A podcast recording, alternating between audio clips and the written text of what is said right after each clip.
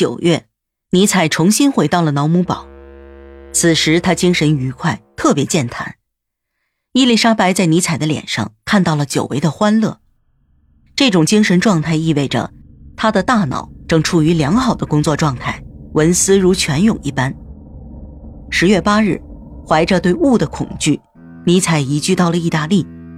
他停留在马焦雷湖岸上的特罗伦萨，但他的精神受到了那里气候的影响，再一次被扰乱了。他也再一次意识到了外界环境对他的控制很大。他对这种情况感到了恐惧。假如他总是被环境所影响，那他是否还有机会表达那些压迫在他心中不计其数、富于哲学也富于激情的思想吗？他对这个前景怀有恐惧。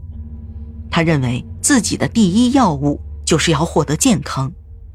于是他离开了斯特伦萨，前往索伦托。尼采在途中经过了热那亚。他停留在了那里，他对这个地方一见钟情。那儿的人民充满了活力，简朴而又快乐。虽然已经是九月了，可那里还是和夏天的气候一样。热那亚有着高山和大海的双重活力。那些耸立在小街上的坚固的宫殿让尼采感到欢喜。这是为了纪念那些天性不受任何道德约束的海盗船上的商人。尼采是个富于想象的人，而这些宫殿让这些人在尼采的心中得以复活。他的研究需要这些昔日的意大利人，他们清醒地看待世界，而又十分贪婪。在他们身上根本看不到基督徒的品行，他们在到处撒谎，却对自己非常坦率。这些人正好帮助尼采压抑心中一直燃烧着的浪漫主义幻想。他和卢梭一样，十分渴望回归自然，但是卢梭和尼采眼里的欧洲却十分不同。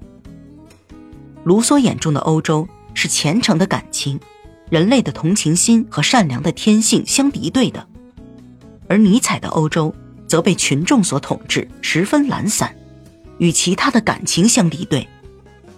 而且，尼采和卢梭还有一点不同。就是他们赞扬的受压抑的天性完全相异。尼采在这种天性中求得治疗灵魂的药物和帮助其成长的养分。尼采想待在热那亚，他好不容易为自己找到了一个理想的住处。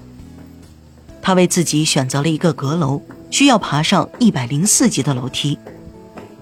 阁楼里有一张舒适的床，而对面则是一条陡峭难行的小路。平时人迹罕见，野草长在铺路石之间。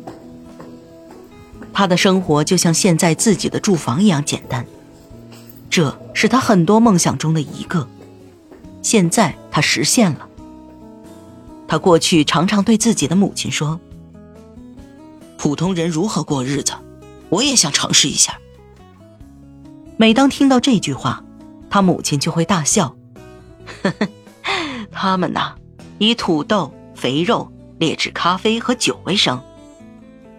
尼采叹息一声：“哦，这就是德国人的生活呀。”但是那些住在他那栋房子内的平民的生活习惯就十分不同。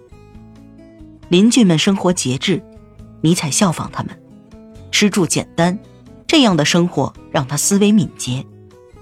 他向房东借了一盏酒精灯。并且在女房东的指导下，学会了烹饪意式煨饭、炸洋芋。他在这栋楼里非常受欢迎。